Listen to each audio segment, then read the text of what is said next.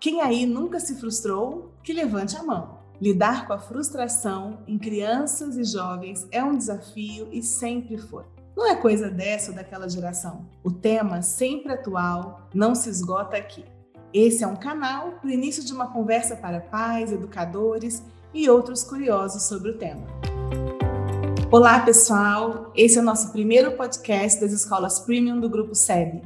Sou Áurea Bartoli, diretora do Poeira Bilingue Candanguinho, em Brasília, como química, pedagoga, especialista em gestão da educação e estudiosa da convivência escolar, mãe de duas meninas e apaixonada por educar, fiz um convite para a querida Fernanda nos acompanhar neste bate-papo sobre frustração. A Fernanda Jota, nossa convidada de hoje, é psicóloga da infância e adolescência, mestre em psicologia clínica e cultura, especialista em teoria psicanalítica, educadora parental pela PDA dos Estados Unidos, psicóloga da Secretaria de Saúde do Distrito Federal e mãe de duas crianças lindas. Fernanda, obrigada por aceitar o nosso convite. Oi, Áurea, eu que agradeço essa oportunidade para falar dessa temática tão bacana. E confesso que de todos as, os adjetivos que você colocou aí para mim, o que mais me ensinou sobre isso, de fato, foi ser mãe de duas crianças. A maternidade nos ensina muito diariamente, né, Fernanda? Sempre, sempre. A gente escolheu esse tema frustração porque ele é sempre pauta de muitas conversas com pais, com educadores, né? É, e a nossa conversa aqui com você, como psicóloga, vai ser maravilhosa porque nós vamos poder entender um pouquinho mais como a gente pode definir a frustração no campo psicológico, é, a questão do imaginário coletivo vinculado à frustração, o que, que a gente pode fazer quando a criança tem uma dificuldade de lidar com a frustração, ou quando o adolescente não sabe mais o que fazer com tantas frustrações que ele encontra pela frente, né? Então, eu queria te fazer uma pergunta aqui. Vamos começar o nosso bate-papo. Tem uma pergunta que é o seguinte: no campo psicológico, como a frustração é definida? Ai, que delícia de falar sobre isso né, uma conversa que aparece nos consultórios, aparece na, na, nos encontros de mães, de pais, está todo mundo sempre preocupado com isso. Como é que eu ajudo meu filho a lidar melhor com frustração? Bom, em primeiro lugar, frustração acho que a gente pode pensar de duas formas, né? É, na, na, parte psicológica mesmo, a frustração é uma experiência fundante para o sujeito estar no mundo. Né? Então a gente pensa assim que a criança, ela quando nasce, está muito grudadinha com a mãe, né? Tem a mãe o tempo inteiro por conta dela. É, a gente não, não, não pode experimentar ser humano sem essa experiência primeira de vínculo total e absoluto com esse humano que nos cuida, né? É, então, quando a mãe, aos poucos, vai é, deixando de estar o tempo inteiro por conta daquela criança, ela vai apresentando o campo da frustração para aquele bebê, né? A mamãe precisa que você fique no berço e até ela preparar a sua mamadeira, ou a mamãe precisa que você fique agora em casa porque a mamãe vai sair para trabalhar. Então, é, essas pequenas frustrações que vão sendo inseridas na vida da criança vão preparando essa, esse, esse pequeno ser é, para lidar com frustrações mais complexas ao longo da vida, né? Mas é um desafio enorme, porque no campo da neuropsicologia, por exemplo, a frustração é algo é, que nos desafia o tempo inteiro, porque a parte do nosso cérebro responsável por dar conta de é, controle de impulsos, controle inibitório, planejamento, é, controle de respostas imediatas, é o córtex pré-frontal, essa parte da frente da nossa cabeça. E ela, surpreendentemente, só termina de se formar aos 25 anos de idade. Então, aos poucos mesmo, é que nós vamos aprendendo a lidar com frustração e a melhorar a nossa capacidade de controle inibitório. Só lá para os 25 anos que a gente termina de se formar. Significa que nós temos muito tempo ainda com os nossos filhos, aí, com os nossos alunos da educação básica, que normalmente saem da escola aos 18 anos, ingressam na universidade, é, e nesse período da universidade ainda estão é, em um caminho grande aí de construção, né? É bacana entender esse, esse tempo, né? essa distância, porque muitas vezes a gente projeta, ah, daqui a cinco anos será diferente, daqui a dois anos será diferente. Então, o ser humano está sempre se desenvolvendo e é importante entender esse tempo. Fernanda, e com relação ao imaginário coletivo, né? Muitas, muitas pessoas têm essa ideia de que quando a gente fala em criança frustrada ou em adolescente frustrado, vem à mente criança emburrada, criança aos berros se jogando no chão, aquela fase ali dos dois aos quatro anos, né, que a criança costuma dar mais birra que o normal. É, ou ainda tem aí esse imaginário coletivo de que a frustração para o adolescente vem vinculada à rebeldia. Por que, que essas imagens estão associadas à frustração? Como é que você vê isso nessas diferentes fases aí da vida? Eu vejo que a gente cria muitas expectativas, né, com relação ao filho. Então, antes do filho falar, por exemplo, ele é falado, né? Antes dessa criança na, abrir a boquinha e, e falar as primeiras palavras, a gente já falou sobre ele.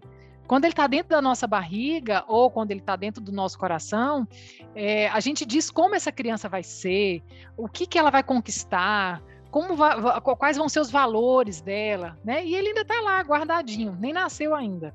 Então a gente também tem que ficar muito atento quais são as nossas expectativas, porque muitas vezes a gente exige dessas crianças é, um controle, um autocontrole, uma capacidade de lidar com situações desafiadoras, que às vezes ela ainda não tem maturidade nem neurológica, nem psicológica, nem emocional para lidar. Então a primeira coisa que a gente tem que pensar é assim: ó, um mau comportamento né, quando a gente está diante de um mau comportamento, seja com criança ou com adolescente, é apenas o comportamento visível. É apenas aquilo que a gente está conseguindo ver. Eu sei que é muito difícil para os pais, no meio da birra da criança ou, ou, da rebeldia ali do adolescente, agir de forma, por exemplo, positiva ou interpretativa, tentando compreender o que, que aquilo ali significa, né? Mas não tem outro jeito, é isso que a gente precisa fazer. A gente precisa pensar na imagem do iceberg.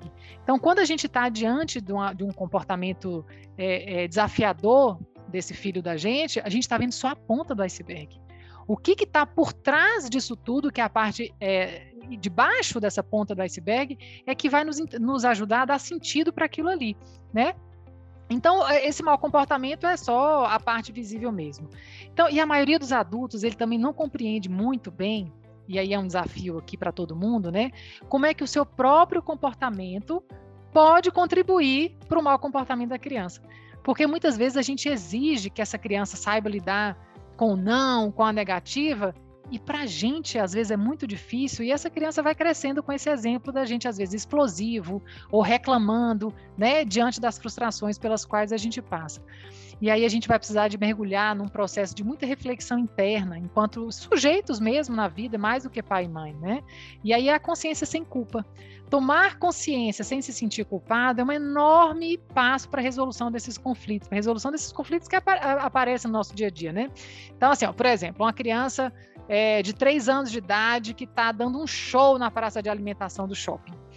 É, geralmente a imagem de criança é, é, birrenta, né? Vamos dizer assim, eu não gosto muito dessa palavra, mas é como chega para a gente, chega para a gente no consultório. Né? Meu filho dá muita birra, né?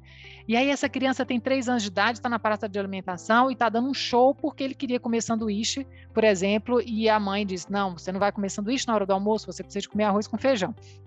E aí a gente precisa ter a capacidade positiva e interpretativa dessa cena ou desse comportamento. Então a gente precisa de refletir algumas coisas.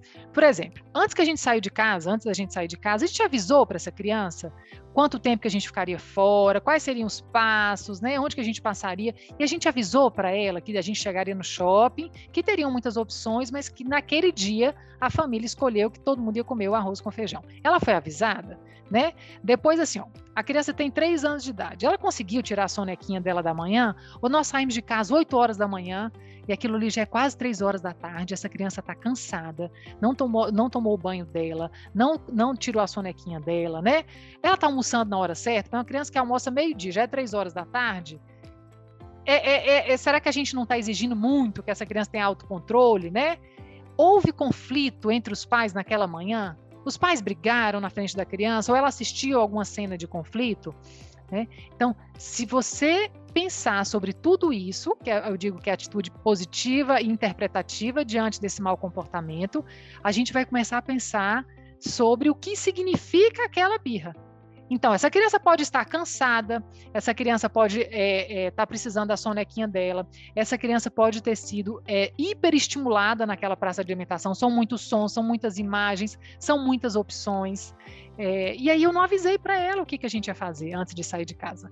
E aí a gente exige de uma criancinha de 3 anos de idade que ela tenha autocontrole, que ela tenha capacidade de solução de conflitos, que ela tenha capacidade de elaboração de estímulos, né? Então a gente precisa pensar sobre tudo isso. Mas vamos lá, Fernanda, eu conversei com ele, expliquei tudo e mesmo assim ele deu uma birra querendo o sanduíche. Então eu vou me abaixar na altura da criança, eu vou dizer de forma bem firme, mas muito gentil: Meu filho, eu entendo que você está com raiva porque você queria comer sanduíche. E tá tudo bem sentir raiva. Nós combinamos antes de sair de casa que a gente ia comer arroz e feijão.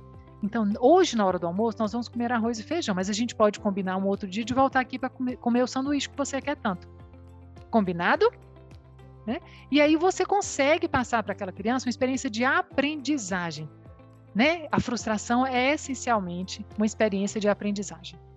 Você falou aqui sobre expectativa. Né? Muitas vezes a frustração, para todos os seres humanos, tem uma relação com a expectativa que se tinha sobre algo. Então, no caso da criança, a expectativa, entrei aqui no shopping, opa, hoje eu vou comer o sanduíche. Tinha essa expectativa e de repente não houve sanduíche. Uhum. Como é que a gente vê isso para os adolescentes, Fernanda? Se a gente pensar aí a expectativa que os adolescentes têm, e aí são muitas, né? Desde vinculadas às profissões, que curso eu vou escolher, que carreira eu vou seguir, até as questões amorosas, que são muito latentes nesse período e muitas vezes cheias de expectativas. É, como é que eles, eles lidam com essa questão da expectativa e da frustração? E como é que a gente observa isso nesse cenário de desenvolvimento do adolescente? o adolescente já é um desafio maior ainda. Porque se a gente parar para pensar, ó, eu comecei a falar dizendo que a gente experimenta ou apresenta a experiência da frustração para o bebê. Então, desde lá, quando ele está no berço, quando a gente diz, por exemplo, para ele, para o bebê, né, que a, a, partir de agora ele vai tomar o leitinho de manhã e à noite, e durante o dia ele vai comer comidinha sólida. Quem tem filho que acompanhou a criança no começo sabe, a criança cospe tudo. A criança não começa a comer já engolindo aquela papinha e comendo, saboreando, né? É frustrante para ela.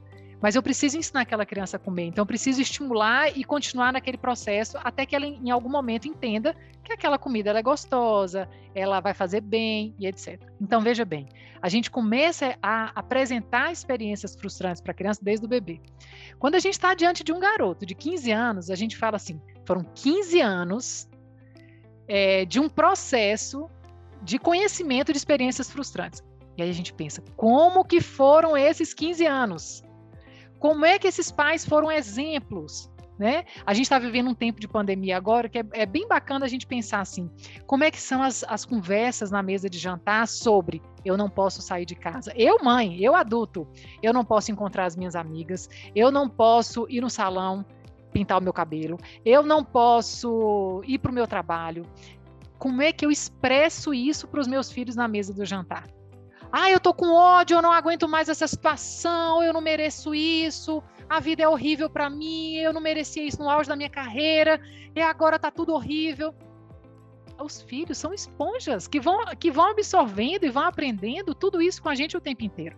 Então vamos lá, aquele adolescente que já está com 15 anos, entrando nessa fase que é a mais desafiadora de todas, para ele, para a gente eu não digo não, porque para nós somos adultos, em tese a gente já está na posição de que a gente já se desenvolveu, nós já chegamos onde a gente gostaria de chegar mais ou menos, né?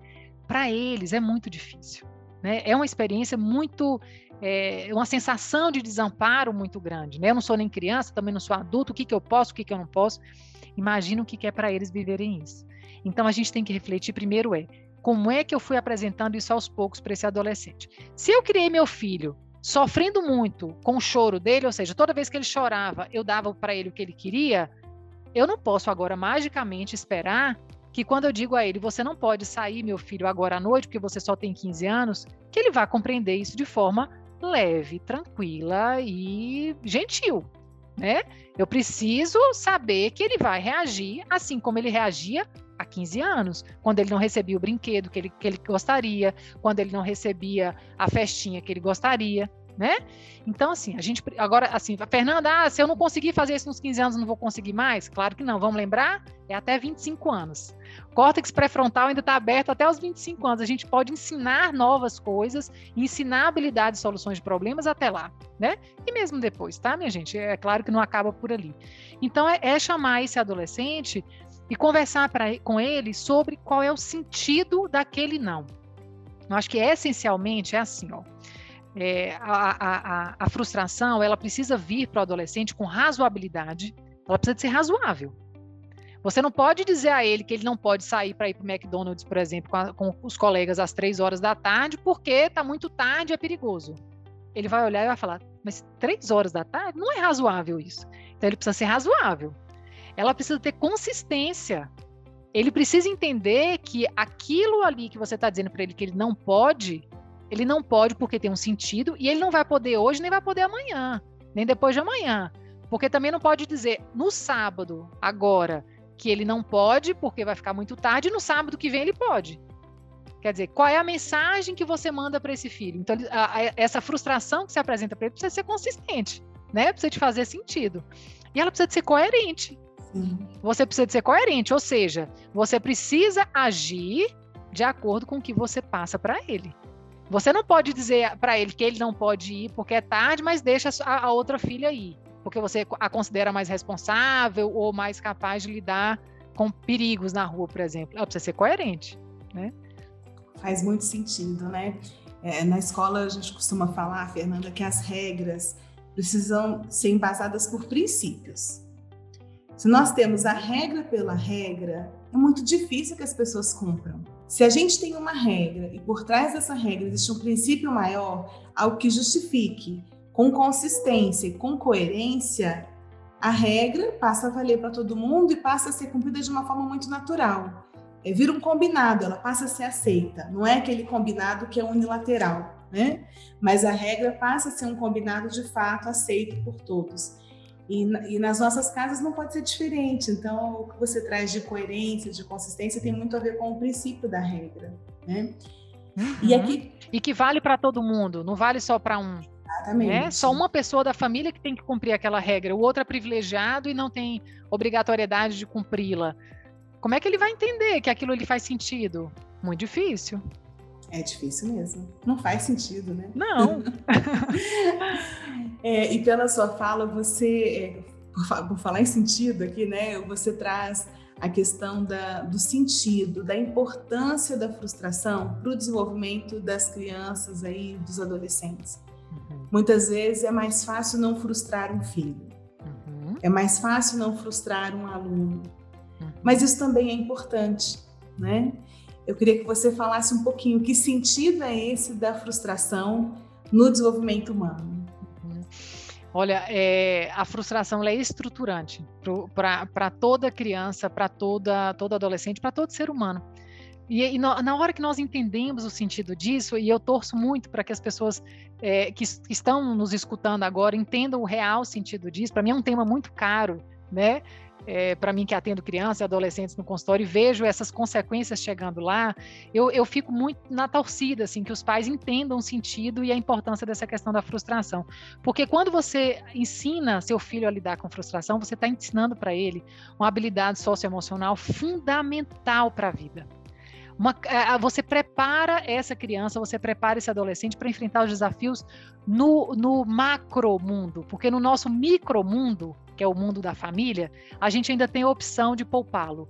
A gente tem ainda a opção de deixar, a gente tem ainda a opção de dar aquilo que a gente julga que, ai, tadinho, eu vou dar, porque senão ele vai ficar sofrendo muito.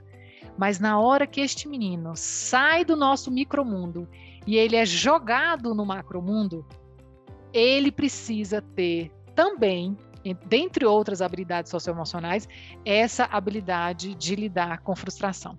Né? Então, assim, a gente pensa que a, a, a frustração ela tem dois, é, duas boas consequências fundamentais. Né? A primeira consequência é permitir que seu filho aprenda a desejar. Como é que a gente deseja? Como é que a gente sabe o que, qual é o nosso desejo? Quais são as nossas metas? Quais são os nossos objetivos de vida? A gente, o desejo é movido pela falta. Ninguém deseja aquilo que tem. A gente só tem vontade de ter ou de fazer aquilo que a gente não tem ou aquilo que a gente não faz, né? Nós precisamos ser movidos por desafios, por exemplo. Hoje essa é uma habilidade fundamental para o trabalho, para o mundo do trabalho, né? Conseguir se sentir desafiado, conseguir se engajar em projetos, conseguir se mobilizar, mobilizar a si mesmo, mobilizar equipes. Então a gente, todo o desejo é movido pela falta. Então você é, vai permitir, através dessa, dessa construção, dessa capacidade de suportar a frustração que você vai ensinando para os seus filhos, você vai permitindo que seu filho aprenda a desejar. É, é, a gente está assistindo, é, sabe, Áurea, uma geração chegar nos consultórios, isso aí já não é a fala só minha, mas de outros colegas psicólogos também, é, de uma geração de jovens não desejantes. Jovens assim, ó, muito bem criados, protegidos, estudando em boas escolas, com acesso à informação, com acesso a bons cursos, e que chegam para a gente, às vezes, com 22 anos de idade, sem saber o que querem fazer da vida, se sentindo perdidos. O que, que eu quero fazer? Uma apatia generalizada. Né? Então, assim, a gente precisa é, é, é, refletir muito sobre isso, porque ensinar um filho a lidar com frustração é um projeto de longo prazo. Né? Ou então você quer ver jovens que, que, que têm uma ideia, uma, uma, uma que foi passada para ele de que felicidade é direito adquirido. Bastou eu nascer, logo eu vou ser feliz. Não é eu penso, logo existo, não. É nasço, logo sou feliz. Como se isso fosse uma coisa automática da vida, que basta eu estar aqui que eu vou ter felicidade, né? E aí a gente pensa assim, ó, esses meninos começam a se envolver em algum projeto profissional. Aí sofrem pressão no trabalho, tem tempo, tem prazo, aquelas coisas normais do mundo do trabalho, né?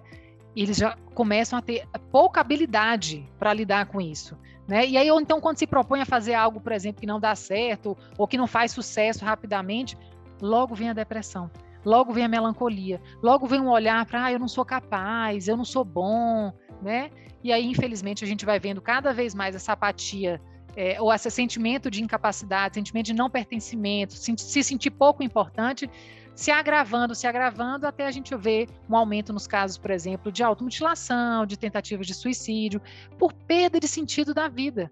Né? É claro que eu estou falando aqui de uma das uh, coisas que mobilizam esse fenômeno ou essa, esse grande sofrimento. Mas esse é um grande motivo, né? O sujeito não se sentir pertencente, não se sentir importante, não achar, não se sentir capaz. Então tudo isso a gente a, a habilidade para lidar com frustração ajuda em tudo isso, né?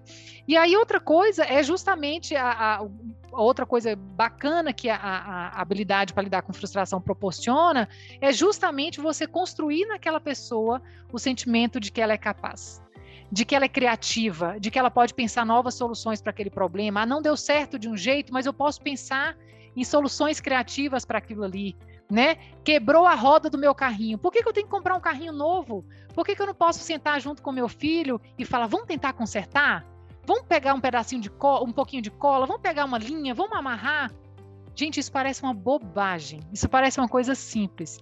Mas você ensina para aquela criança como eu lido com os meus sentimentos de frustração quando aquele carrinho quebrou e como eu posso pensar criativamente um jeito de consertar aquilo. Né? Então, tudo isso é, é, vai criando, a, a vida vai dando para a gente, enquanto pai e mãe, inúmeras oportunidades da gente ensinar é, habilidade para lidar com frustração para os nossos filhos. Acho que nunca se falou tanto em habilidade socioemocional, né, Fernanda? E quando nós falamos a, a, sobre a necessidade de potencializar as crianças e reconhecer a potência em cada um, estimular a criatividade, estimular a capacidade de comunicação, o estímulo ao diálogo, quanto é importante ouvir, o ouvir sem julgamento, que é tão difícil para quem convive diariamente com as crianças e com os adolescentes. Muitas vezes, com o olhar, a gente já responde fazendo um julgamento, né? Então, são exercícios uhum. é, importantes para todos, para os adultos, crianças. Saber conversar com quem pensa diferente da gente. Né? Exatamente. Né? Participar de uma reunião, sustentando seu argumento de forma firme, de forma gentil. Exatamente, respeitosa, né? Isso.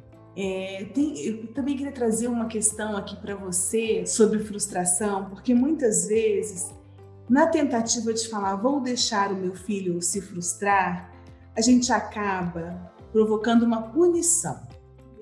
Então, em muitos momentos, a frustração e a punição se confundem. Uhum. Que diferença a gente pode observar entre frustrar e punir uma criança ou um adolescente? E o que, que a gente pode fazer para a criança ou para o adolescente entender que naquele momento a minha ação não é uma punição? Nossa, isso é tão fundamental, Áureo. Compreender essa diferença muda tudo, muda toda a perspectiva é, na nossa relação com essa, com essa criança, com esse adolescente, né? Assim, primeiro, a punição, ela ela está muito próxima do desamparo. É, e a gente tem que tomar muito cuidado, principalmente para a gente que trabalha com, com saúde mental, é assim, ó, frustração não é desamparar um filho. Frustrar, frustrar um filho não é deixar ele chorando no berço, não.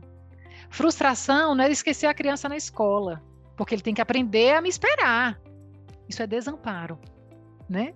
Então, a, a gente precisa de tomar muito cuidado e, e, e, e, falar disso de forma bem clara, eu espero que eu tenha, esteja conseguindo falar isso aqui de forma bem clara, para que os pais não, não me entendam, né, não entendam a mensagem errada, porque a punição está muito próxima da, do desamparo. A punição é sempre destrutiva, ela destrói ao menos a autoestima da criança ou do adolescente, né? Você vai ficar cinco dias sem conversar com seus amigos porque você não fez o dever de casa. Você bloqueou esse menino da, da, da, de estar com os, com os colegas dele. Você mexeu com a autoestima dele. Você humilhou esse menino. Né? Então, a frustração não tem nada a ver com isso. A frustração, ela tem a ver com uma construção de um projeto de longo prazo. Todas as vezes que você for brigar com seu filho, você tem que se olhar. Eu tô com raiva dele? Porque a gente geralmente pune quando a gente está com raiva. É, é, o nosso sentimento, é a, é a ressonância que aquele mau comportamento teve na gente. É por isso que a gente pune um filho, ao invés da gente educar esse filho. E a frustração tem muito mais a ver com educação, com projeto de longo prazo, né? Então, assim, ó, o filho chegou com nota baixa em casa. Qual é a nossa primeira reação? Eu não acredito que você tirou uma nota dessa. Você estuda em escola boa, você não precisa fazer nada na vida, você tem tempo para estudar. E, eu... Né? e aí começa, começa, começa, começa aquela gritaria, né? aquela surra de língua. Uma vez eu ouvi essa expressão, eu nunca mais esqueci, né? A gente bate com palavras. Ao invés de convocar este menino para uma conversa, uma reflexão com foco em solução de problemas. Meu filho, como você está se sentindo diante dessa nota baixa? Eu quero ouvir como você está se sentindo. Gente, ninguém fica feliz com nota baixa, não. Tá bom? Então, assim, se a gente abrir um espaço de conexão afetiva com essa criança, com esse adolescente, ele vai dizer para mim: Mamãe, eu estou me sentindo frustrado. Mamãe, eu estou me sentindo mal. Eu estou fazendo tudo errado. E aí você vai dizer a ele: Meu filho, o que, que a gente pode fazer juntos? O que, que a mamãe pode fazer para te ajudar nesse seu processo? Porque o processo é seu, mas eu estou do seu lado. Para a gente melhorar essas notas. O que, que você acha que eu posso te ajudar? Onde é que a gente onde é que foi que você errou que a gente pode melhorar e não errar da próxima vez? Erro, gente, é sempre oportunidade de aprendizagem. Na hora que a gente começar a aprender que erro é oportunidade de aprendizagem, a gente para de humilhar nossos filhos diante dos erros deles. A gente para de se humilhar, de se autoflagelar diante dos nossos próprios erros. Aquela mensagem errada que a gente mandou, ou aquela palavra que a gente não devia ter falado, ou aquela postagem no, no, no, na, na, na, rede social que a gente não devia ter feito. Como a gente se sacrifica e se, e se martiriza por causa disso tudo ao invés da gente focar em soluções, né? Então a frustração, a, a, a ensinar a lidar com frustração é ensinar a focar em soluções de problemas. Então o foco é educativo, o foco é sempre a longo prazo, diferente da punição. Que o seu único objetivo com a punição é extinguir aquele comportamento naquele momento. Ele não educa, ele só para de fazer aquela coisa errada naquele momento. Mas ele não gravou nenhuma mensagem de aprendizado com aquilo. Ele pode até deixar de fazer por medo de você por medo da nova punição. Mas ele não aprendeu nada com aquilo. Que maravilha. Que aula, hein, Fernanda? Obrigada pela oportunidade. É, a gente sabe que a superação da frustração ela não é linear. E não existe assim um conjunto de passos para solucionar as dificuldades com frustração. É, hoje tem muita literatura sobre o tema, né? Eu fico sempre pensando quais seriam os melhores caminhos para avançar é, com, né, com, essas crianças e com esses jovens que têm dificuldades com frustração. Acho que você trouxe vários aqui e eu resumiria com uma palavra que é o amparo. Né? Já que a gente falou aí de desamparo, é, talvez a, a, virada de chave esteja no amparo mesmo às crianças e aos jovens. É, e eu queria ouvir de você. Você tem alguma indicação de leitura? Você tem alguma sugestão para gente? Essa conversa não se encerra aqui né? Eu acho que a gente abre aqui também um canal com, a, com as famílias, com os educadores, com os curiosos sobre o tema. Mas eu gostaria de deixar aqui alguma sugestão de leitura. Ai, que bom. Gente, esse, esse, é um tema que eu adoro, viu? Conversar sobre o que, que a gente lê, onde que a gente é, amplia nossos horizontes na perspectiva da criação dos filhos, porque a gente ninguém nasce pronto, né? Não existe manual de mãe, não existe manual de pai. Então a gente está sempre aprendendo com a experiência. E é isso. É, eu gosto muito da, de uma linha da parentalidade, que é a parentalidade consciente, que é que, é, que preza muito para a ideia de que você precisa de estar aberto para as experiências e para os aprendizados que aquela experiência vai te dar. Quem nunca aprendeu fortemente com a atitude de um filho?